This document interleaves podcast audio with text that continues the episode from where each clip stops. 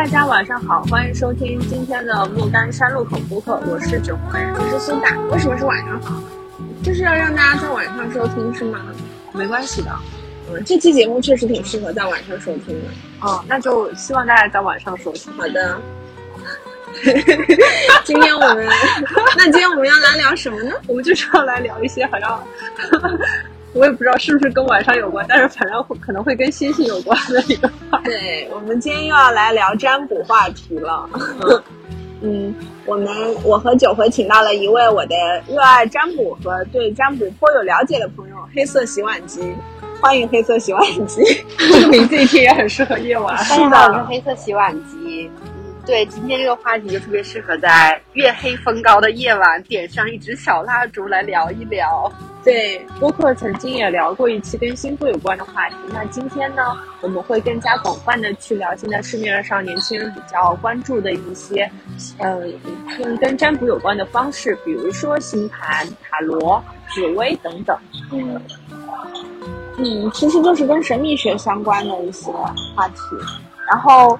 呃，先请黑色洗碗机简单介绍一下你对这几个东西的理解吧，就是紫薇、塔罗还有星盘这些占卜，它们互相之间有什么区别吗？嗯，互相之间区别还是挺大的，就是嗯，大家都知道星盘、星星，呃星，大家都知道星座其实是来自于西方的。然后塔罗也是一样的，就是不是我们中国本土的东西。那像紫薇、周易，还有梅花易数、八卦这些，都是我们中国本土的一些呃占卜方式。那这些占卜方式，它所能够呈现的，呃，一个是我们占卜时候的表现形式不一样，它能够反映出来的东西，就信息能反映出来的信息也不太一样。那这里我其实想卖个关子，就想问问两位，就是大家觉得，嗯。呃，这几个的区别就有可能是什么？就比如说，你们有没有接触过一些，比如说形式，有没有打塔罗问过问题啊，或者是八卦算个八字什么的？我就是理解的比较浅啊。我我的感觉是，先说西方的这几个比较火的吧，比如说星盘，它可能更多的是看你一个基本的配置吧，或者说你在你有什么人格特征，啊，然后。塔罗它可能更倾向于问问题，就是你必须要有一个明确的问题，然后通过牌面的这个解释来给你的这个问题有个答案。紫薇的话，应该我觉得是算是东方的星盘吧，是不是？就是其实也是去看基本的一些命格，也可以去看推运，但可能这个是属于比较高级的部分了。嗯，然后他们说，就是据我了解，奇门遁甲其实也有点像塔罗，对不对？其实也是。单单个的问题，或者是对于单单个问题的一个解读，我觉得他们是不是有一些相似性？就是都是通过我们出生的这个时间，可能精确到一些经纬度，然后去推算每个人出生的这一刻的一个一个命盘，就包括紫薇也好，或者说是那个星盘，都是这样。我我参与过一些这样的行为测算，那。比如说，他会通过你的生辰八字去大概知道你这个人的命格会是一个什么样的，就是你一生的走势大概会有一个什么样的起起伏伏，他会有一个大致的命盘会告诉你。然后，如果是从西方角度来看的话，就是最简单就是一个星座，星座的话，也就是告诉你你这个人大概是一个什么样子的人，就是它有一个概率概率学的问题在里面来代表你个人会有的一些特征吧，就是一些很粗略的。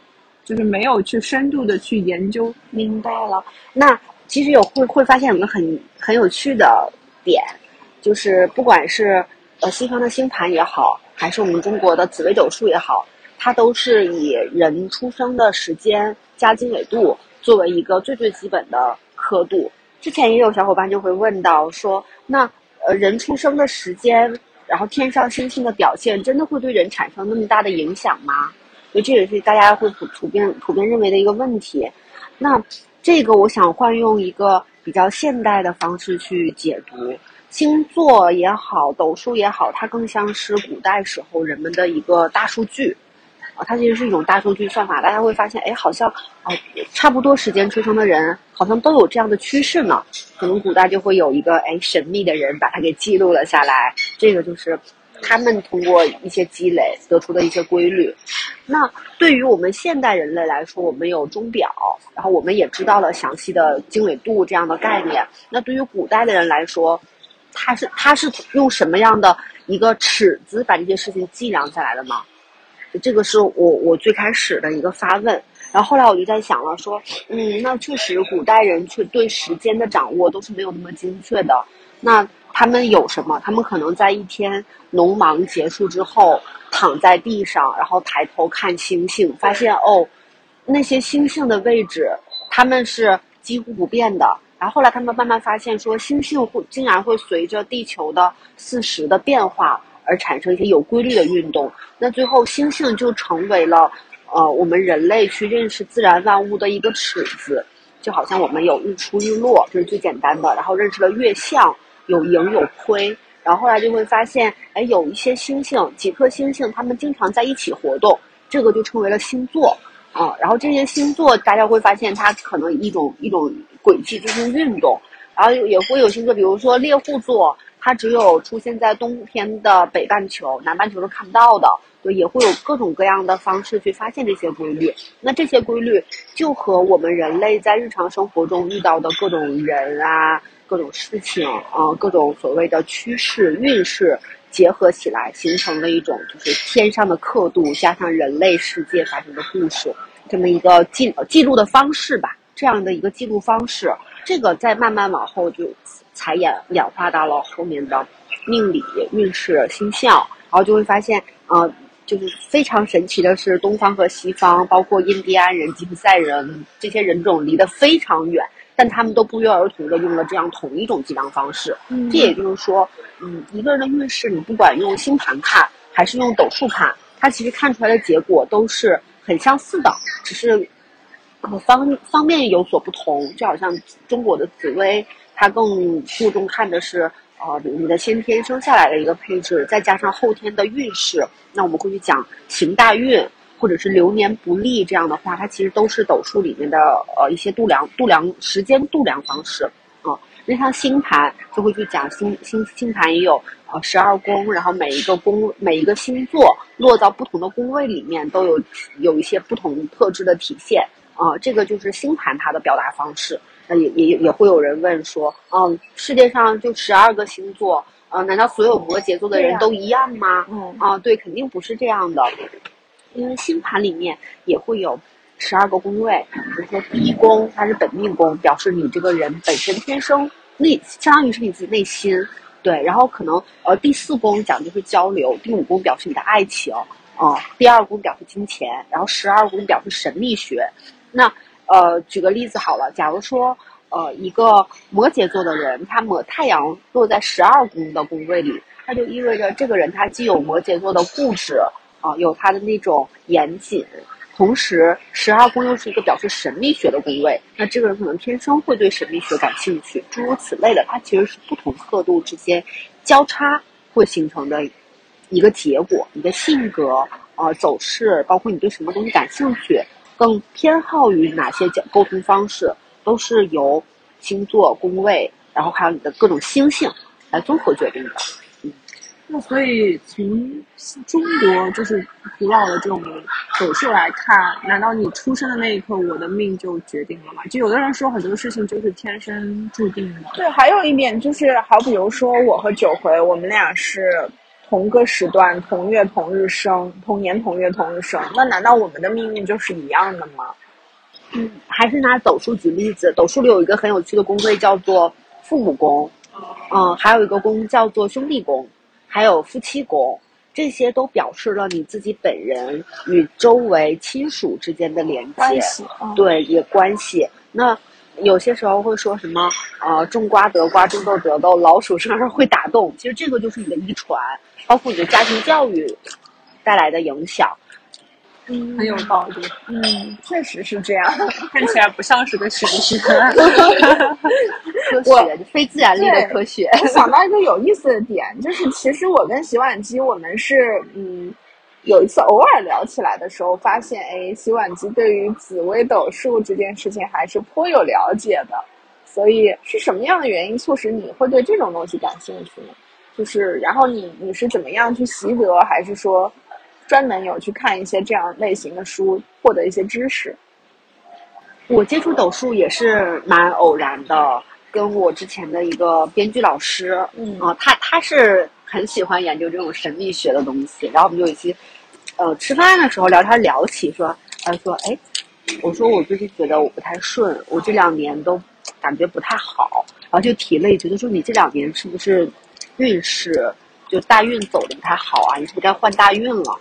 我说啊，这这是什么说法呢？就怎么回事儿，对吧？然后他就在聊说，哦，这个可能跟嗯斗数什么的有关，啊，你换大运之后的前三年或者是后三年，可能运势都会受到一些影响之类的。我是通过这样的方式去认识了斗数这件事儿。哦，我会发现周围很多朋友他们都很喜欢在，呃，比如说比较抑郁、比较 emo 的时候，会去看看斗数，或者看看星座，或者是问问塔罗，对吧？来寻求答案。嗯，很多这样的情况。就我也差不多是类似，嗯，然后你自己去研究了，然后你就相信了。我自己对我花了点时间去学习这件事儿。嗯，其实网上也有很多资料，就相当于是你进了这个门儿，你知道有这个东西之后，就会有很多的搜索方法嘛，可以获得很多信息。嗯，斗数对于我来说的意义，它更像是一个心理咨询，或者是一个认识自己的方式。啊，包括说像塔罗也好，都是一个我们在向这个世界不断提问的过程。有可能问问这个世界，哎，我接下来明年运势怎么样啊？或者是说，哎，这个世界你能不能告诉我，我是一个什么样的人啊？我对自己目前对自己的认知，是不是所谓客观的啊？可能星盘，因为它是先天就天上先天带给你的嘛，我觉得可能相对客观。没有那么多的呃主观臆断，就好像说我们都觉得自己是一个乐于助人的人，是一个善良的人，但是谁谁说谁知道呢？不一定是吧？嗯，就是我觉得斗数这个东西，它我愿意相信它是相对客观的，它不为我自己的意志所动。那在比如说我遇到事情的时候，或者是我要做决策的时候，我会去看一下，说哦。我是不是一个一意孤行的人吗？斗数告诉我，嗯，你是一个一意孤行的人。这个我们说的还是比较泛啊，就能不能举一些例子说明？比如说，呃，我是怎么样的一个星盘的结构，然后可能会导致你刚刚说的看出来的这些特征？嗯，那我们还是拿斗数举例子吧。嗯，紫微斗数它这个有点信息量有点大，我来慢慢讲。就紫微斗数里面，其实它会分成主星、呃吉星和煞星这三大类。那主星就把它想象成是一种很强大的能量啊，然后这个主星有十四颗，十四颗星星都代表了不同的能量。那有一些星星，它的能量就是勇往直前，冲冲冲啊！就比如说我们以破军星为例，破军星在古代就是军中急先锋。那七杀这颗星在古代，它就是是军中将领。然后就好像天机星这颗星，我们都知道有句俗话讲叫做“天机不可泄露”。它其实天机这颗星就代表了谋划、计谋、心机这样的星。对，那还有一些星星，比如说贪狼，听这个名字就知道贪心的贪，呃，就是狼那个动物的狼，它就表示了一种强大的欲望驱使。那假如说我举个例子，假如说是贪狼这颗星。落入到了你的命宫的时候，命宫就是你这个人最主要的宫位嘛，就有点像我们的太阳星座啊。太阳星座，比如说摩羯座，就你的出生日期，摩羯座、狮子座、射手座这样子啊。那如果是贪狼这个星落到你的命宫中的话，它其实一个最表象的意思就是你这个人是一个很有冲劲儿的人，但这个冲劲儿是由欲望驱使的。那简单讲就是你这个人一定是一个想做什么就一定要去做的人。那这是一个主星的能量，那还会有吉星，吉星就表示了，嗯，比如说文昌文曲，吉星就表示这个两颗吉星，这两颗吉星就表示智慧，嗯，还会有左辅右弼这样的吉星，它表示你的同辈相助，就是你会有很多的朋友伙伴。那还有天月天魁这样的星，它就表示了长辈相助。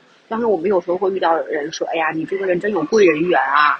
怎么那么多前辈都愿意帮你啊？这些人他就可能就是有吉星，有天月天魁这样的吉星相助。那同时还有一些星是煞星，煞星就是那个煞劫煞的煞对，煞星其实表示我们生命中一些不好的事情。那比如说煞星里面有一颗星叫陀螺，陀螺就是像你看那个陀螺，它是一直在原地打转，它就代表了反反复复、求而不得这样的一个劫煞啊。还会有一些星，就像火星、铃星这样的，火星就是急来急去，它唰一下来到你的生命中，唰一下子就走了，就会有这样子的一些倾向。那再举个落地一点的例子，假如说一个人的命宫里面，他有一颗星是贪狼星，对吧？他是一个受欲欲望驱使的人。那他还有一颗煞星叫做火星，那火星表示急来急去。那当这两颗星的能量组合在一起的时候，就有点像这个人他的欲欲望，他会因为欲望去做很多事情，但是就做这件事情，他有可能就是三分钟热度，一时间上了头。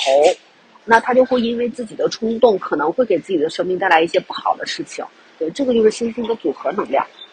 我和九回已经彻底的，对，就听得挺着迷的，因为我感觉就是你通过这么一个，呃，你说的紫微斗数，了解一下自己的命盘，你好像就看透了自己的一生。去研究这个，或者说很多去相信这个的人，是不是会有这样的一些想法，说我就想要窥探一下这些小秘密，然后可能我会一种是我相信他。一种是我试图，比如说去缓解自己很多的一些顾虑也好、焦虑也好，我把它当成一种心理暗示。对，其实学这个的很多人，他都有一种，嗯，想要窥探秘密的这种想法在，就是想窥探自己也好，窥探他人或者是窥探世界也好，都是有这样的想法的。那于我自己而言，我把它是当成是客观认识自己的方式。比如我自己，我我就是。之前我也不觉得自己是一个特别有冲劲儿，啊，也会一意孤行。我自己也不知道自己是这样的人。那我会觉得，嗯，我做的所有决定都是我自己已经想好了的啊。我是一个三思而后行的人。但后来发现我自己的命宫里并不是这样子的。我自我看我自己的命宫，发现，嗯，这个命宫显示出来的我还挺钻牛角尖儿的。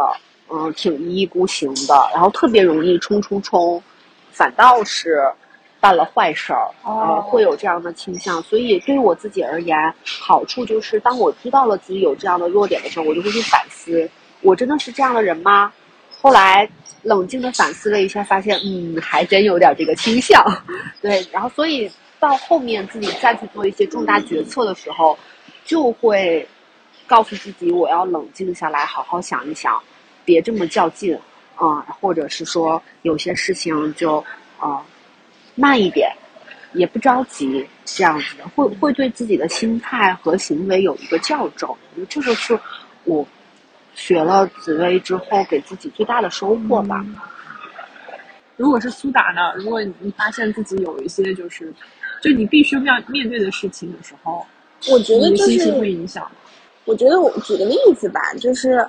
嗯，也是那个洗碗机帮我看到说我的极恶宫有不好的星星，然后它其实是提示我可能会因为一些情绪的问题导致自己身体受到影响，嗯，然后我就会知道这个信息，但是我又知道说可能我别的宫又有比较好的星星，那可能对这个东西是个平衡。那我可能就会在生活中去注意，比如说，我是那种容易因为情绪影响而让自己嗯不开心，甚至这个不开心会导致自己身体不舒服的这种人，那我就会尽量让自己可能缓一点，然后不用太为这件事情感到纠结。但是人的性格就是这样的，所谓性格决定命运嘛，就是这个可能是你注定的，你也可能没有办法改变。就像有的人心大，有些人就是心思很细腻。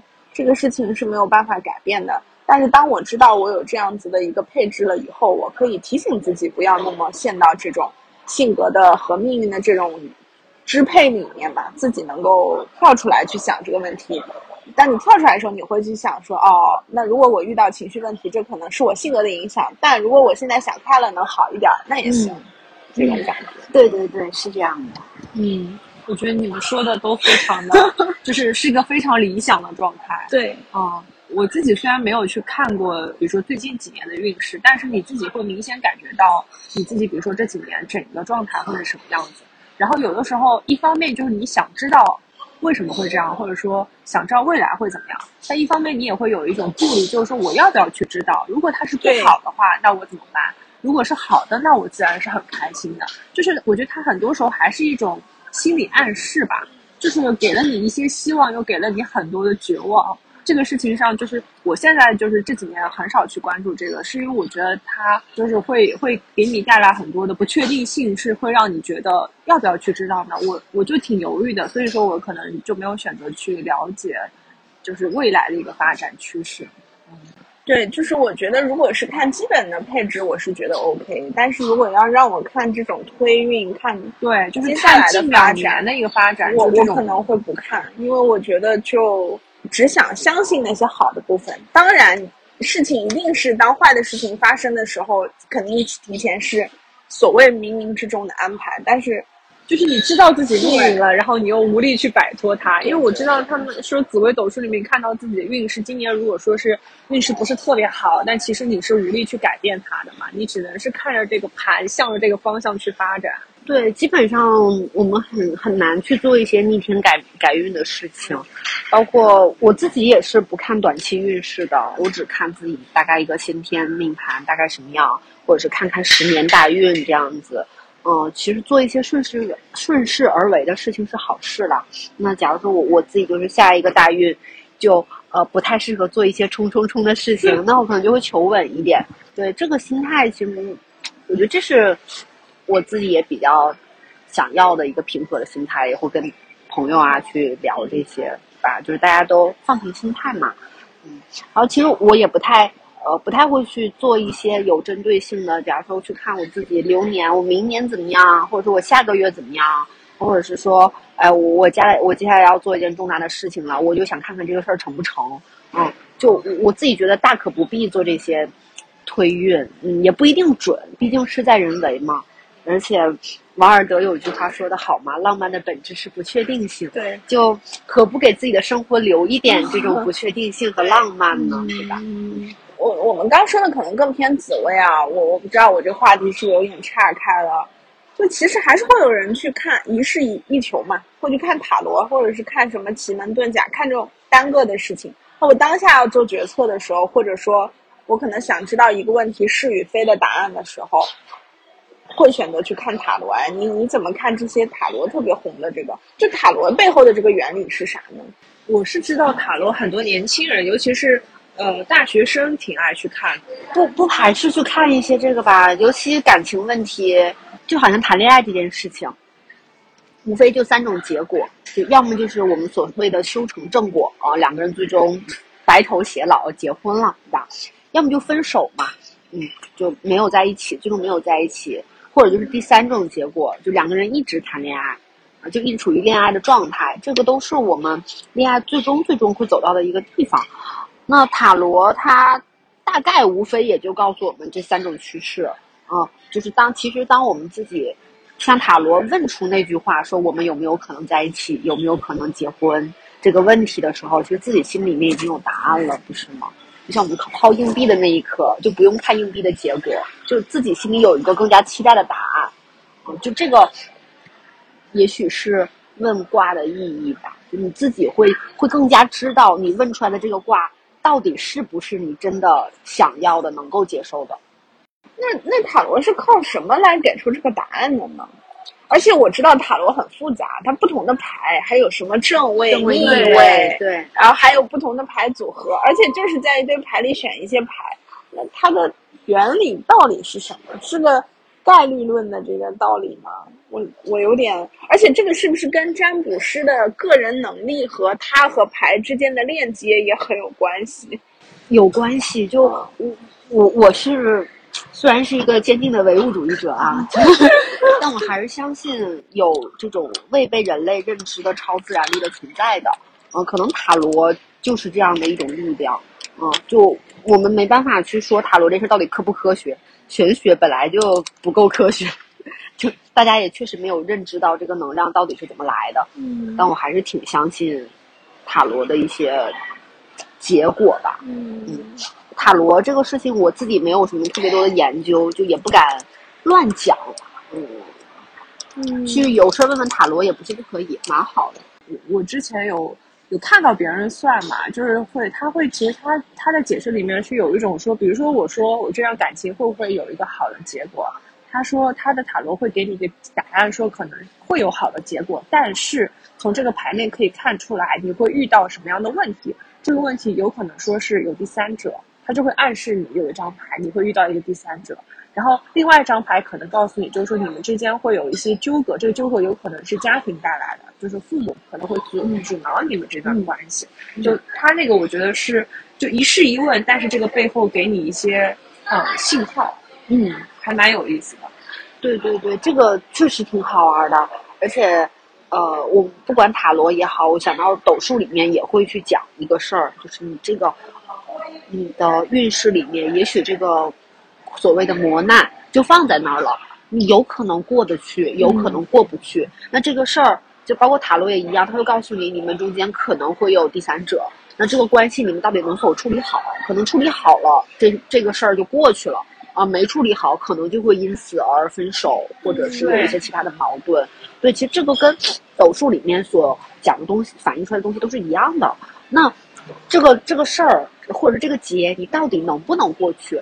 这个可能跟当下的你的心态啊，或者是一些外部的因素，比如说你到底有没有一些工作调动啊什么的，会对你们两个感情产生影响，或者甚至于说你呃。家庭能够给你的能量支持，或者是家庭的反对，它都会影响到这一个坎儿，这一对情侣到底能不能过去？有很多因素在，塔罗也好，斗数也好，这种玄学的东西，它只能告诉你说，可能有一个这样的磨难，会摆在你的面前。那那你们要怎样过去？或者说你们到底要不要过？也有可能说，嗯，算了，就是啊，有第三者了就分吧，没什么可商量的，也有这种心态呢。嗯嗯，很多不看这些的人，可能就这么结束了。对对，我觉得是会去看这个的年轻人，或者说感兴趣的人，应该也是会比较去在意。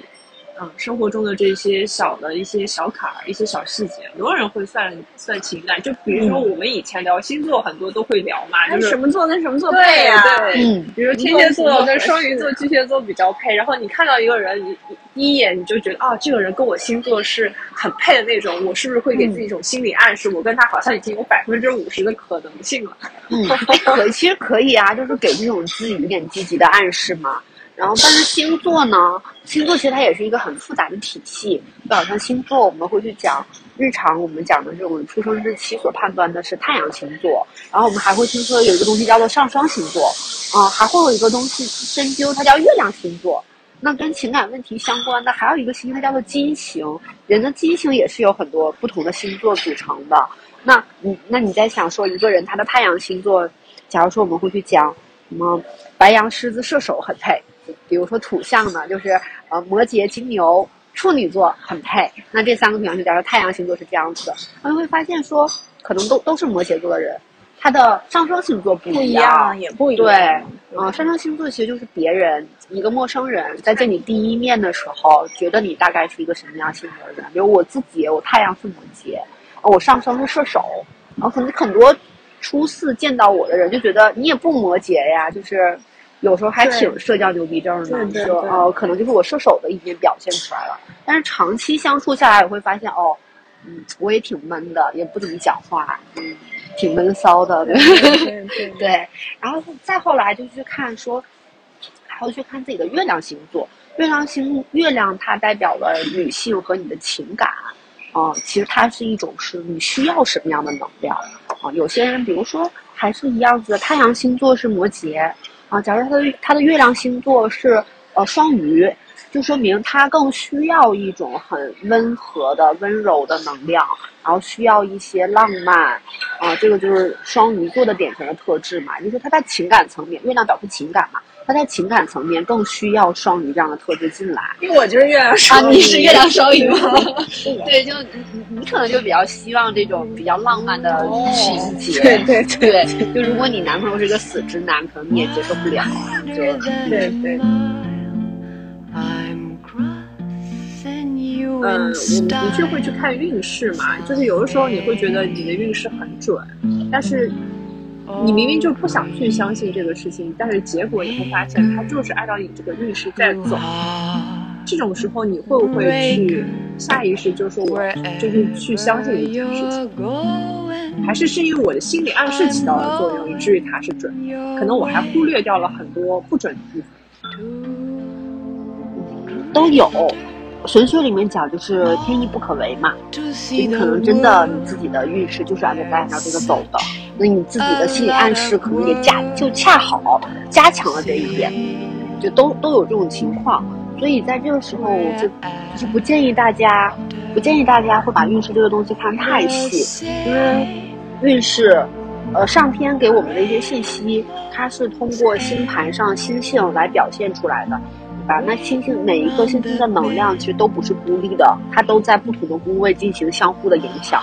那我们作为一个有限的能力很渺小的人类，可能我们对于上天信息的解答就是不充分的，也许就会对于老天要给我们的信息有一些误解，或者是你也许恰好就解答反了，或者是某一些能量自己根本就没有看到。那这些我们解读出来的都是我们自己。认知基础上的信息，那这些信息真的就是正确的吗？它就是全面的吗？也不一定。啊，也许给自己的心理暗示就恰好搞反了，也是有可能的。所以也是不太建议大家去看的太细，嗯，或者说太过于依赖这些信息。嗯，我觉得现在大家也可能是为了舒缓这种压力，嗯，所以才会就是想要去寻求一些占星术的支援。对他仅仅作为支援就好了，就是完全可以，就是好的都信，坏的都不信，这也没问题。但是有一种说法是说命越算越薄，你信吗？命越算越薄这个事儿看怎么理解呢？就相当于是，嗯，玄学玄学领域的说法就是泄露天机嘛。你知道的越多，呃，相当于是老天给你的信息越多，这些。人的付出和被给予都是总量都是稳定的，就是你被给予的越多，人老天可能从你身上拿走的就越多。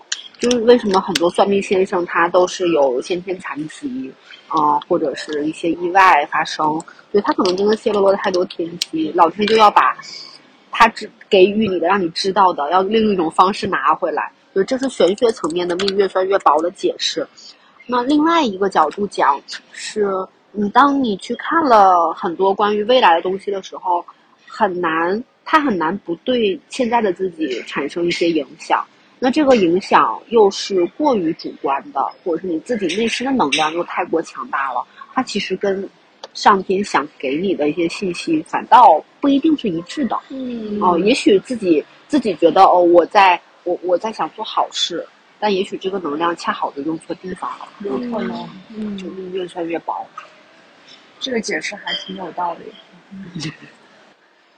因为我我更多的考虑可能是第一种这种听说过很多，啊，很多都会反噬嘛。其实你刚刚也说，有一些决策的时候是可以去看塔罗的，但是这个结果的准与不准，是跟这个人的就占卜师的功力相关的吗？呃，占卜师的功力，他功力好，能够告诉你更多信息；他功力差，就告诉你的更少的信息，就可能跟你这件事儿成败也没有就会有说，有的人算的准，有的人算的不准嘛。对，就是他和呃上天之间沟通的能力强弱，就这个也可以这儿迁移到跟拿工作类比，这个可以拿工作类比，就好像你跟你的。甲方的领导沟通，嗯，如果你中间的有一个对接人，你的 agency 公司它能力很强，是不是你跟你的甲方就沟通的更加顺畅？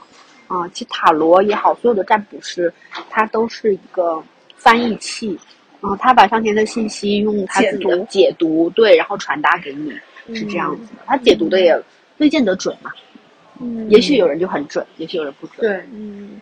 就像你刚才说的，有点像占卜，有点像个心理咨询的过程，就是去了解一个事儿的，对，或者是了解你自己对一些事情的认知是怎么样的。对对对，嗯，就是像就像是我们我们向世界提问，然后世界给我们一个答案，然后这个答案也许是用了一种我们不懂的语言，比如说用星星的方式，用牌的方式，那我们就需要一个翻译器。来翻译出这个世界在给我们什么样的信息？嗯，比如说我们有的时候去说说看一个星座的运势或怎么样，总是觉得它是准的，这种是因为占星师说的比较泛吗？对啊，就是大数据抓取了关键信息点。还是说，对啊，就是这个我不知道它的原理是啥。原理两个层面，一个层面确实，我相信有超自然力的存在啊，就确实某些信息是会通过一些方式给到你的。然后另外一个，它也是一种大数据嘛，大数据总在猜你喜欢，猜你会选，猜你愿意。对，可能刚好猜中了，然后你就很信他。有些人就觉得他不信嘛，就是因为曾经错过几次。对对，是的，嗯。但是因为现在就是有很多新式的算命的方式嘛，就比如说在网络上也会有人付费去占星，或者说去算命。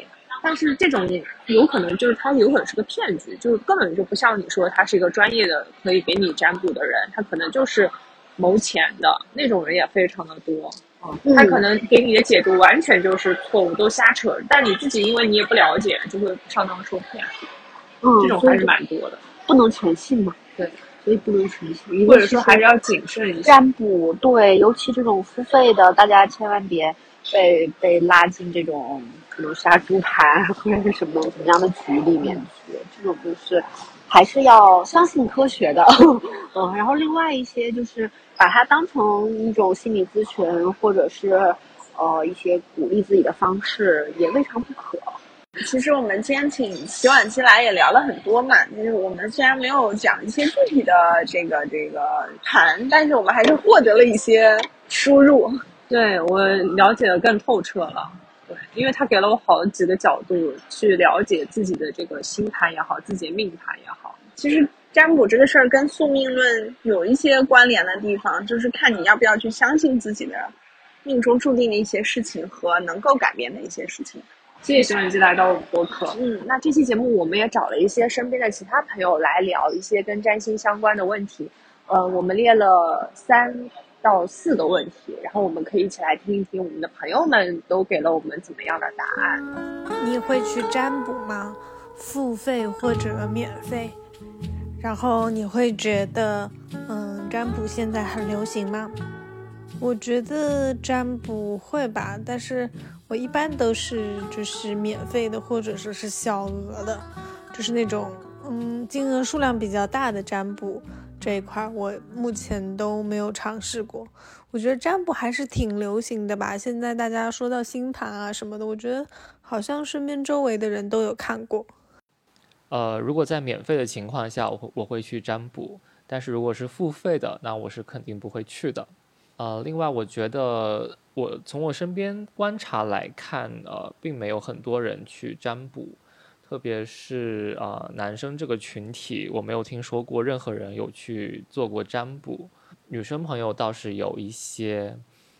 八十美金一小时，他当时跟我说了两个问题，我觉得很有意思，特别有意思，我觉得值得我来思考一下。因为我当时是为了找猫去找吉普赛女人算的，然后他跟我说，他说其实。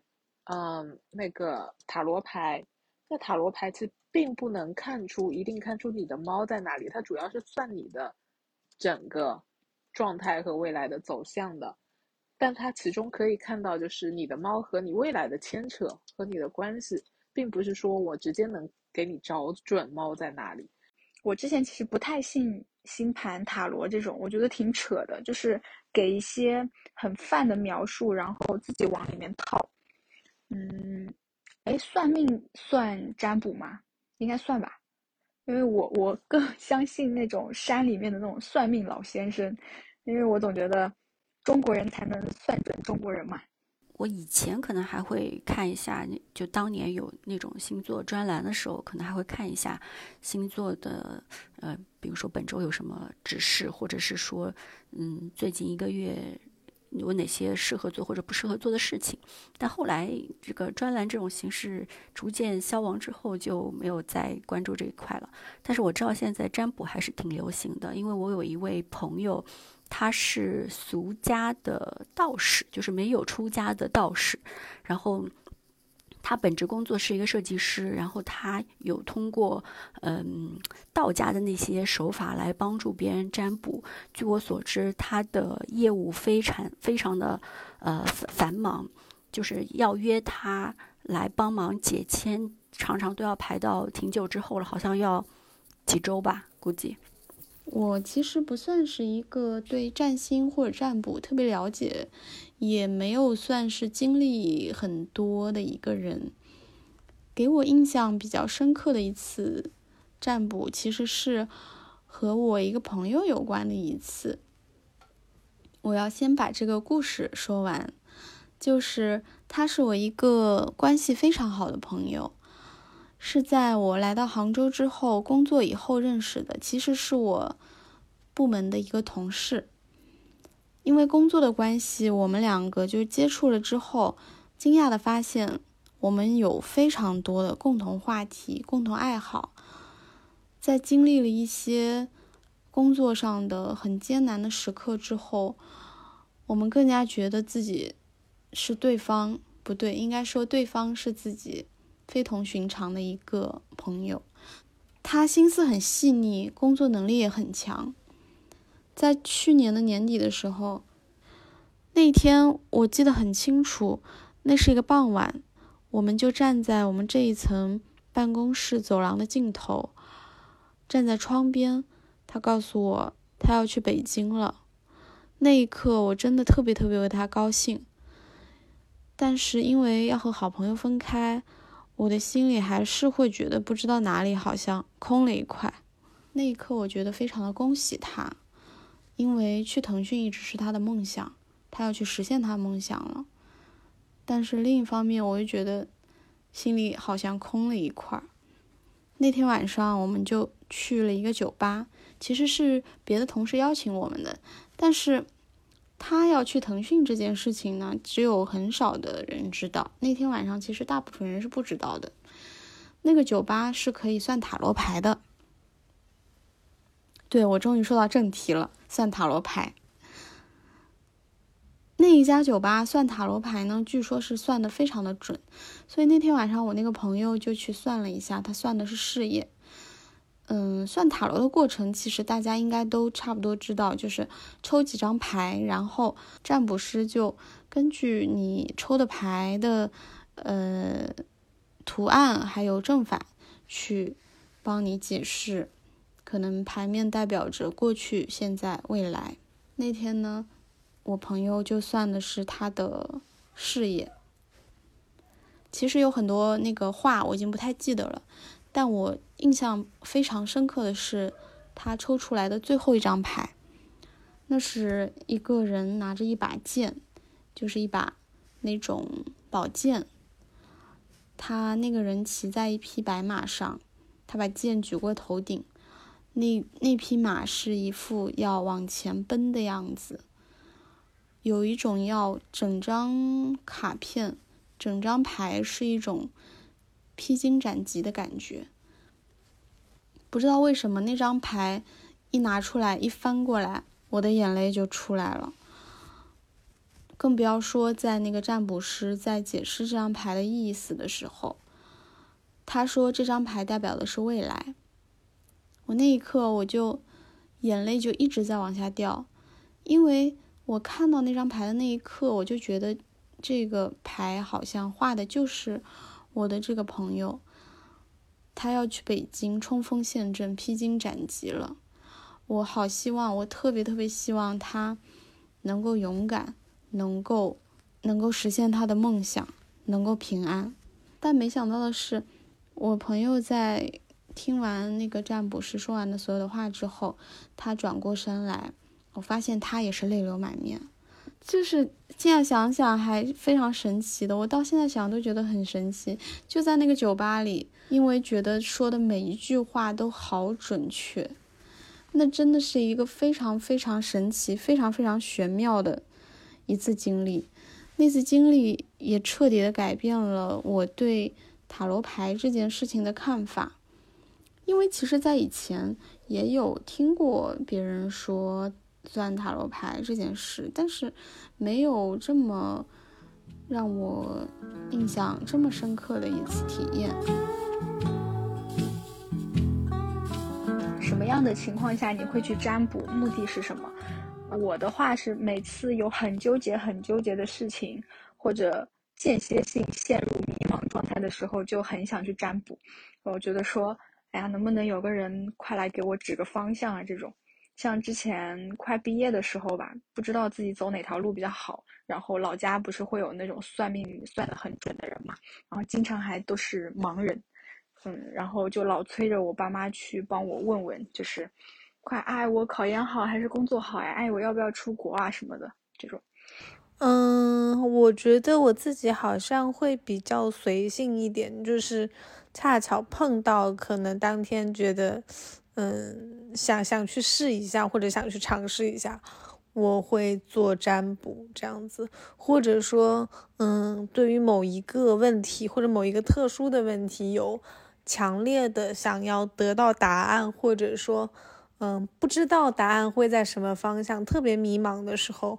嗯，占卜的概率也会比较大一点，然后目的可能是希望能够给自己一些引导，或者说在某一种迷茫的状态下看到，嗯，一种可能性，可能会在一些重要的选择的时候吧，比如说我有朋友是作家，呃，编剧，然后他可能会在他有要呃作品。比较重要的节点的时候会去求签，然后我也有朋友是做基金经理的，然后他他们会据他说，每个基金经理都有自己信奉的神明，然后他们在做一些重大的投资决策的时候会去询问他所信奉的这个神明的指引。比如我的这个朋友，他信奉的是地藏王菩萨，他就会每年定期去九华山去询问菩萨对他的旨旨意。所以，嗯，还是挺神奇的。前几天跟九回也说过，我在在落地港，我看到了一本书，叫《答案之书》。其实以前我也知道这本书的存在，但是从来没有想过要去翻开它。但是那一天，我不知道为什么，我就就突然觉得那一刻我就应该要翻开它。我在心里给自己给自己提了两个疑问，然后就翻开了它。其实和那一次我在酒吧里的疑问是差不多的，得到的答案都很给我启发。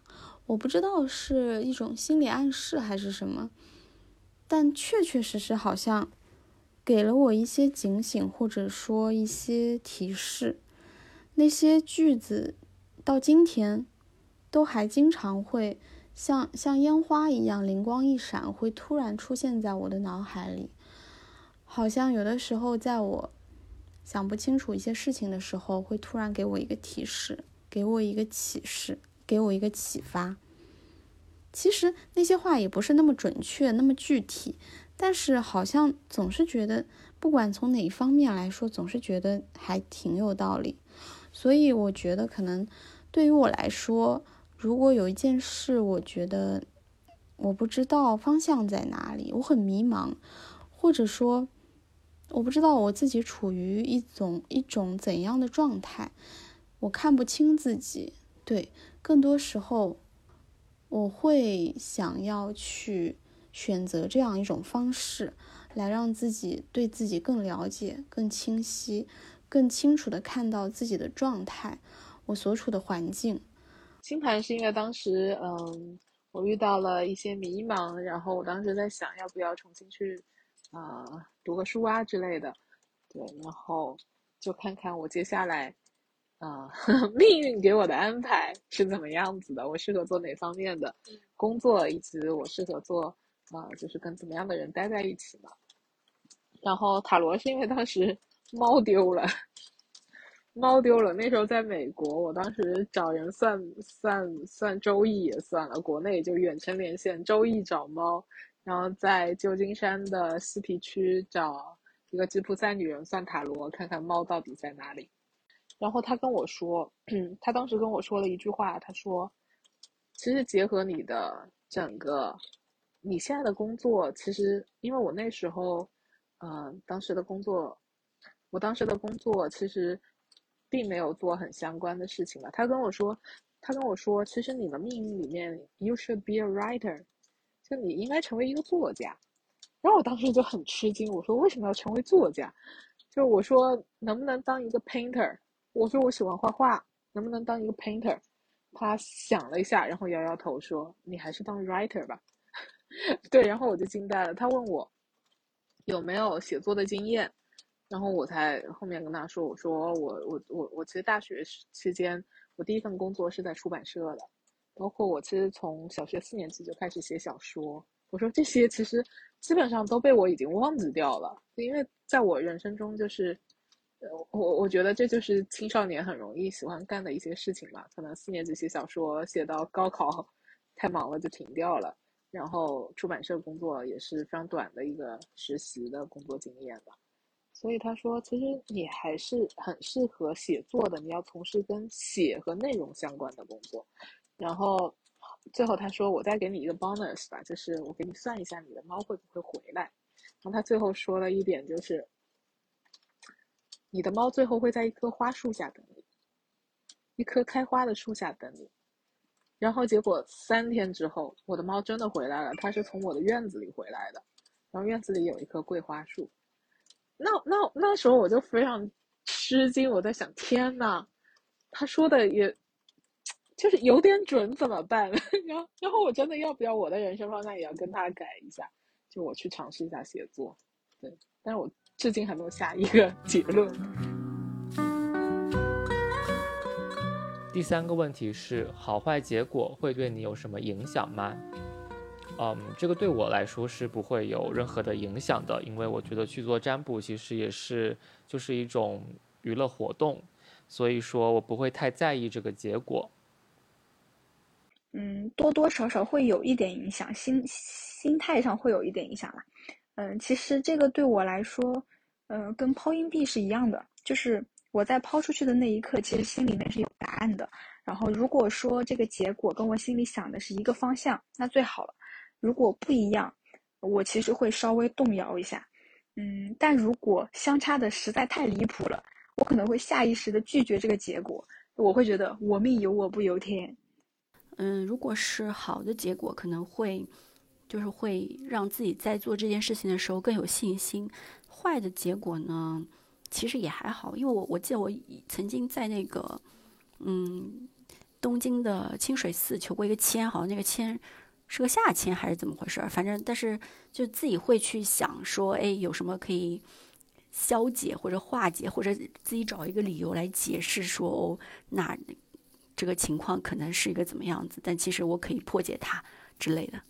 给我算过星盘的两个人都说，我的星盘是注定要做大佬的，我也非常期待。